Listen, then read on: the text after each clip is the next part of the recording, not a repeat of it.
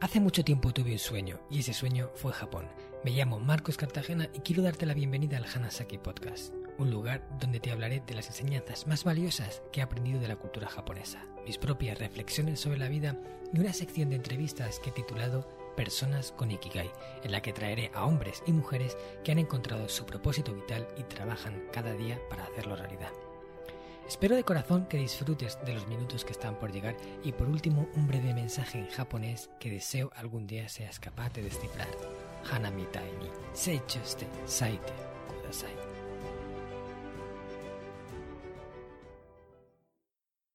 Hola a todos mis queridos oyentes del Hanasaki Podcast, Creciendo con Japón, o como diría en japonés, Konnichiwa minasan, kyo wa desu? Este es el primer episodio de los muchos que están por llegar y llevaba mucho tiempo pensando en la idea de crear mi propio podcast para seguir hablando de todos esos aprendizajes que he hecho a lo largo de mi vida y muchos de ellos gracias a la cultura japonesa. Para este primer episodio, igual que ya he hecho con uno de los posts de mi blog personal, eh, los 100, las 100 palabras más bellas de Japón, en marcoscartagena.com, le voy a dedicar el podcast, el primero, a una persona que para mí es muy especial, a una persona japonesa que me ha ayudado mucho y que me ha aportado innumerables cosas y a la que le estoy en deuda de por vida, pero que lamentablemente ya nunca podré saldar esa deuda porque ya no está con nosotros. Y, esta es una noticia que recibí hace muy poco. La verdad fue un palo enorme porque ni siquiera pude ir a Japón a despedirme propiamente de él, porque esta pandemia que está azotando el mundo no nos impide movernos, nos impide desplazarnos como habíamos hecho antiguamente y Japón está cerrado desde marzo. No hemos podido hacer viajes y bueno, ha sido muy duro tener que, perderle así, pero es una parte de la vida y también es un aprendizaje que debemos de hacer. Tenemos que acostumbrarnos a separarnos de la gente que queremos porque antes o después nos separaremos de todos. Pues esta persona es el señor Tokuda. El señor Tokuda es un japonés, un ancianito japonés, que junto con su mujer, Sanae, me acogieron en su casa como a un hijo. Y yo los conocí de pura casualidad. La historia de cómo nos encontramos por primera vez está escrita en el post y hoy no voy a, entrar en ese tema, pero sí que fue una de esas casualidades de la vida que te regala y que curiosamente fue lo mejor que me podía haber ocurrido en Japón. Y de todo mi tiempo allí en el país, de todas las experiencias que he acumulado, las más bonitas las he reunido gracias a ellos, al señor Tokuda y la señora Sanae. Hoy quiero hablar en este primer capítulo de mi podcast, quiero comentar eh, las enseñanzas más valiosas que he obtenido del señor Tokuda, aunque son muchas y me cuesta elegir, pero voy a centrarme en tres cosas que a mí me impactaron y que desde entonces trato de aplicar en mi vida cada día y de las cuales creo que me aportan grandes beneficios, como, como muchas de las otras prácticas que, que incluyo en el sistema Hanasaki y de las cuales os iré hablando más adelante.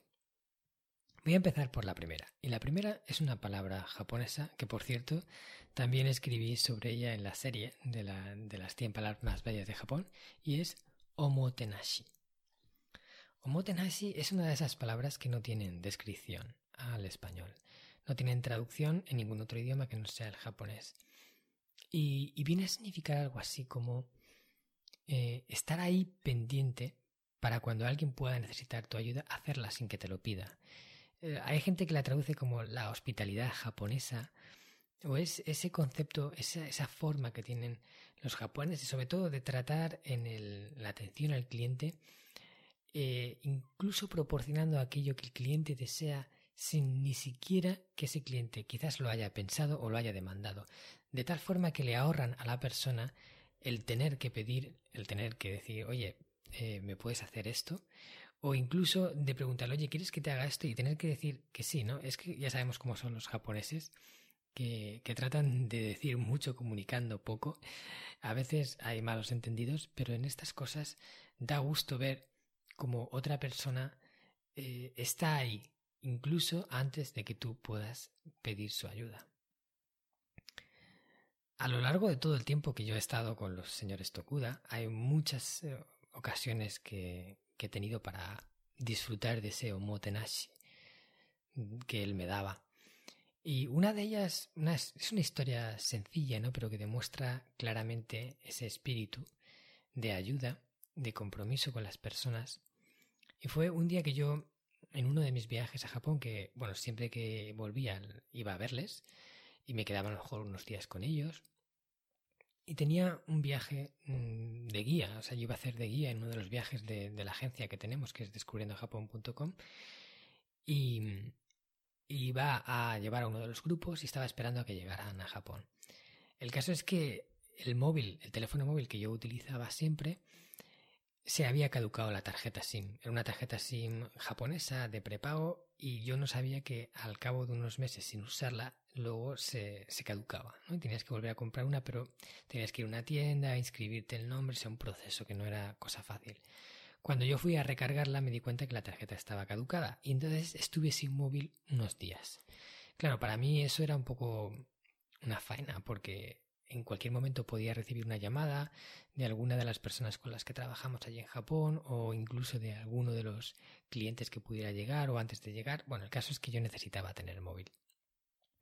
Y yo lo comenté al señor y la señora Tokuda, se lo comenté pues como anecdótico, mira lo que me ha ocurrido, tal, tal, y voy a tener que ir eh, a sacarme el móvil nuevo y tardan unos días en darme la tarjeta y vaya faena.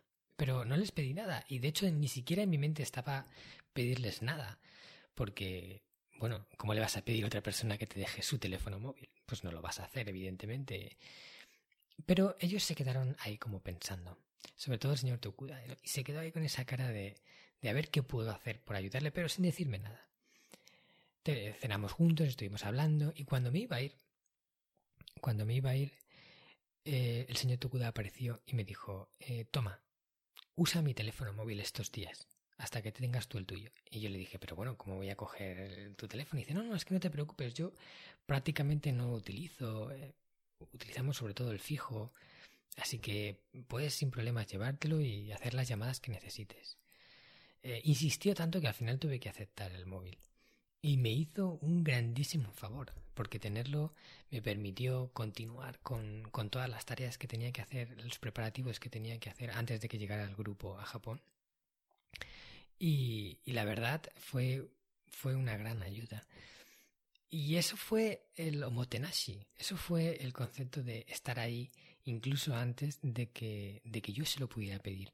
Y es que esto es algo que se percibe mucho también en el atención al público en el servicio japonés, sobre todo en la parte más tradicional, más anclada a los valores eh, antiguos japoneses, como pueden ser, por ejemplo, los clásicos ryokan, los hoteles tradicionales, donde el servicio, el staff va vestido de kimono, donde utilizan un lenguaje más antiguo, más como del el gran cliente hablándole con un super grado de respeto de estos que hay en Japón, que hay varios en el idioma japonés, que esto da para un capítulo de podcast perfectamente, pero eh, yo recuerdo que hubo una, una, chica, una youtuber, que comentaba un caso que es justamente eh, el caso clásico de Omotenashi, aparte de lo que contaba el señor Tokuda. Y también voy a aquí a entrar en ese, en ese detalle porque me gustó mucho cuando lo, leí.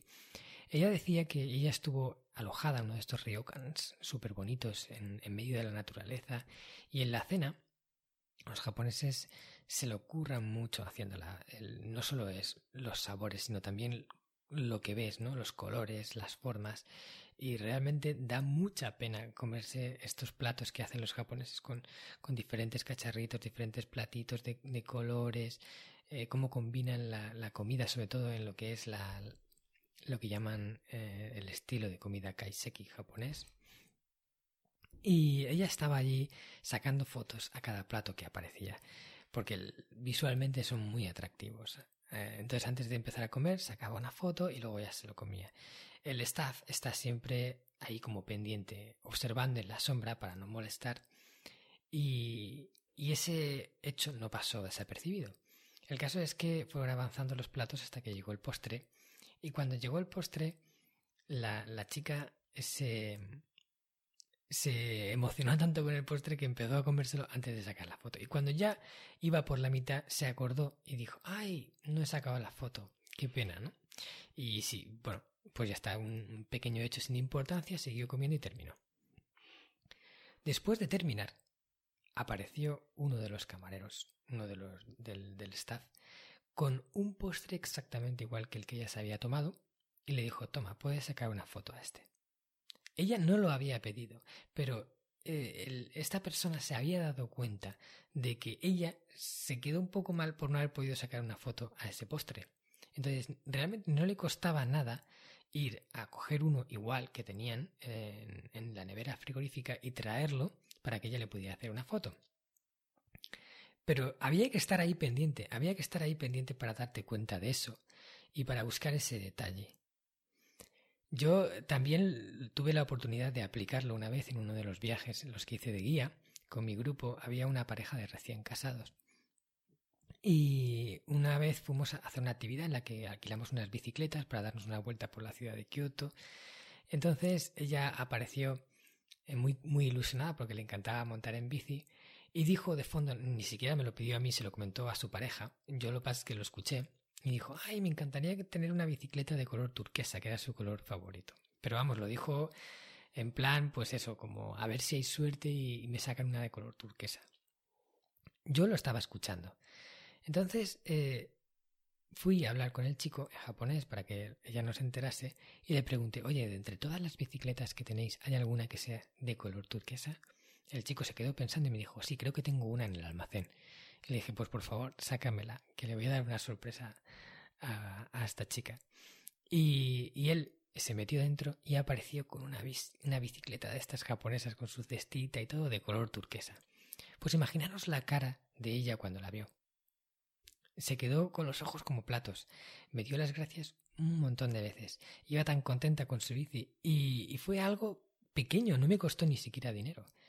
Simplemente me costó atención de estar ahí para proporcionarle eso que ella necesitaba.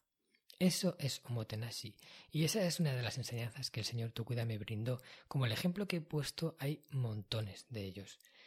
Y desde aquí, otra vez más, gracias por eso, gracias por todos esos favores, gracias por esa atención incondicional que me diste y que ojalá tuviera tiempo de, de devolverte, aunque sea una, una mínima parte. Este podcast está patrocinado por descubriendojapón.com, una agencia especialista en organizar viajes con alma a Japón de la que yo también soy uno de sus fundadores. Hemos nacido para dar servicio a todos aquellos que quieran descubrir el país de una forma diferente, con la que poder conectar con su esencia y volver de allí con la sensación de haberlo conocido de verdad viajes con grupos de tamaño reducido, visitas a lugares fuera de las clásicas rutas turísticas y acompañado por uno de los guías del equipo de Descubriendo Japón, un amante de la cultura japonesa que habla el idioma y que te lo mostrará más como un amigo que como un guía a la vieja usanza. Yo soy uno de ellos. ¿A qué esperas para hacer realidad tu sueño? Visítanos en descubriendojapón.com. El siguiente punto que aprendí del señor Tokuda es el perdón. Yo recuerdo eh, todas aquellas veces en las que terminábamos de cenar y nos quedábamos charlando sobre Japón, sobre la cultura japonesa, sobre la historia de Japón. Él me contaba muchas, muchas cosas que, fueron realmente aprendizajes. Ya no solo de, nuevos conceptos, sino también de, enseñanzas que yo fui extrayendo de ellos. Y uno de ellos fue el de aprender a perdonar. Porque en una de esas eh, conversaciones que tuve con él sobre las guerras que había librado Japón en la antigüedad, sobre todo, por ejemplo, con la guerra contra Estados Unidos, eh, a mí me parecía muy curioso que en Japón los americanos no estaban como mal vistos. ¿no? De hecho, incluso al contrario, los americanos tenían muy buena imagen en Japón para, para una gran parte de los japoneses, no todos, pero una gran parte. Y yo el, tenía esa duda, digo, para ver si han tenido una guerra profunda en la que han luchado ferozmente un bando contra el otro y además Japón ganó a, o sea, perdona, eh, Estados Unidos ganó a Japón y lo sometió, medio invadió y lo prácticamente arrasó a, cenizas, ¿no? De hecho, Tokio, la, la gran capital, quedó arrasada a un 80%, tiraron dos bombas nucleares, bueno, cualquier país que, que otro le hace eso aunque sea justificado o no. Aunque Japón hiciera también muchas cosas malas que las hizo, que de ese tema no voy a entrar, pero ahí hay mucho de lo que hablar. y, tal, pero bueno, aún así, ese odio entre dos países debería de permanecer. ¿Por qué no estaba? Y, y, bueno, yo tenía esa duda y no sabía si era apropiado o no preguntárselo. Pero en una cena al terminar me animé y le dije al señor Tokuda, ¿por qué, eh, ¿por qué los japoneses no odian a los americanos? Si, si todo lo que ha sucedido da a indicar que eso tenga que pasar, ¿no? Que sea como lo normal, lo que ha, venido sucediendo siempre. Y el, el, señor Tokuda se quedó así como pensando unos segundos. Y, y después me dijo, creo que los japoneses hemos perdonado a los americanos. Y ya no hay motivo por el que sentir odio. Me quedé así como helado, ¿no? los japoneses habían perdonado a los americanos. Y al final, los mayores beneficiados de ese perdón no habían sido los americanos, habían sido los mismos japoneses, porque podían vivir ahora en paz y, y sin odio por dentro, carcomiéndoles. Porque el odio es como un veneno que consumes y esperas que el otro muera, pero en realidad el que se muere eres tú.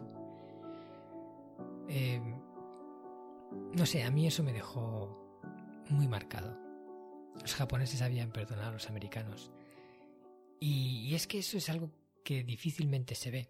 Y para hacer es muy difícil. A veces hay que perdonar algo para que la historia no se repita. Y continuar, pasar página. Porque si te sigues regodeando en lo que otros te hicieron y ahora tú vas y le haces, luego el otro va y te hace, y así, alguien tiene que romper ese círculo. Y ese círculo solo se puede romper con el perdón.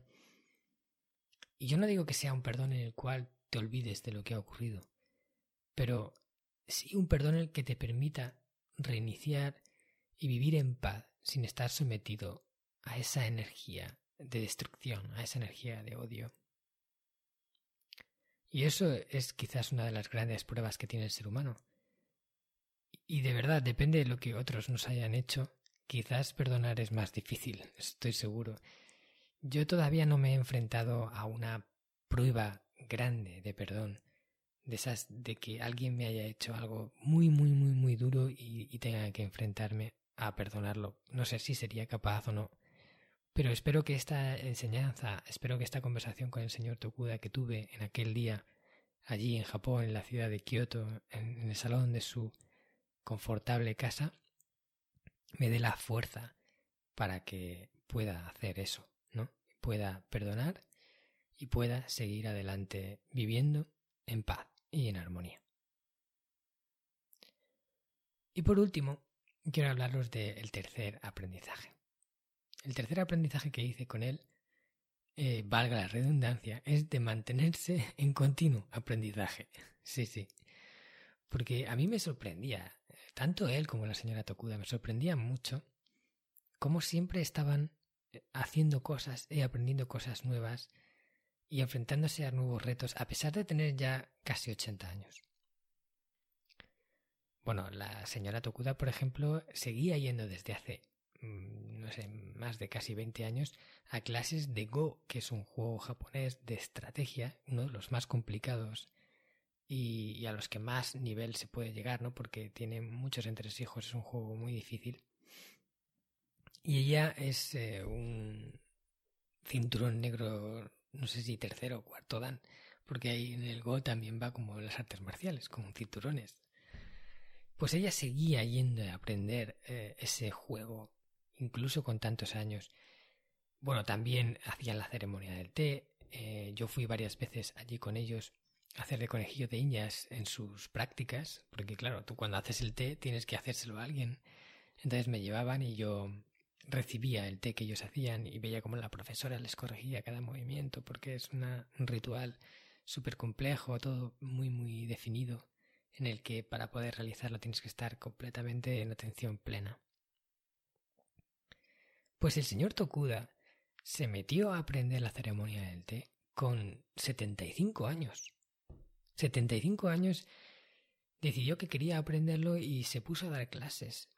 Y luego en los viajes que organizábamos en Descubriendo Japón muchas veces nos recibía en casa suya para enseñarnos la casa de, un, de una persona de Japón y, nos contaba pues cómo vivían los japoneses, el estilo de vida, la rutina que tenían, las costumbres.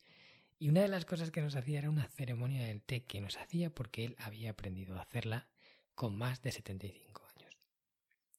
Hay un refrán japonés que es Rokuju no Tenarai y significa aprendí de caligrafía a los 60. Quiere decir que nunca es tarde para aprender algo, nunca es tarde para adquirir un nuevo conocimiento, una nueva habilidad, para seguir leyendo. Él, por ejemplo, tenía una gran biblioteca de libros pequeñitos, que así como los hacen en Japón, para que no te ocupe mucho espacio, porque claro, como las casas japonesas no abundan por su tamaño. Y, todos los días leía, todos los días hacía cosas, escribía su propio diario. Eh, era una persona muy activa, pero lo que más, una de las cosas que más me, me gustaba de él era eso, que era una persona que no dejaba de aprender, que no dejaba de adquirir conocimiento y que no dejaba de ponerse a prueba, que no se daba por vencido a la vida. Y es que así era el señor Tokuda. Un ejemplo, un ejemplo que yo tomaré siempre y que siempre llevaré en el interior de mi corazón como una de las mejores cosas que he vivido en mi vida. Y en una de sus últimas palabras él me dijo, por favor, continúa enseñando el lado más noble de Japón al mundo. Y este podcast es una forma de seguir haciéndolo. Es una forma de seguir transmitiendo todo lo que yo aprendí a personas que quieran conocerlo y que quieran crecer con ello. Así es como voy a seguir haciéndolo.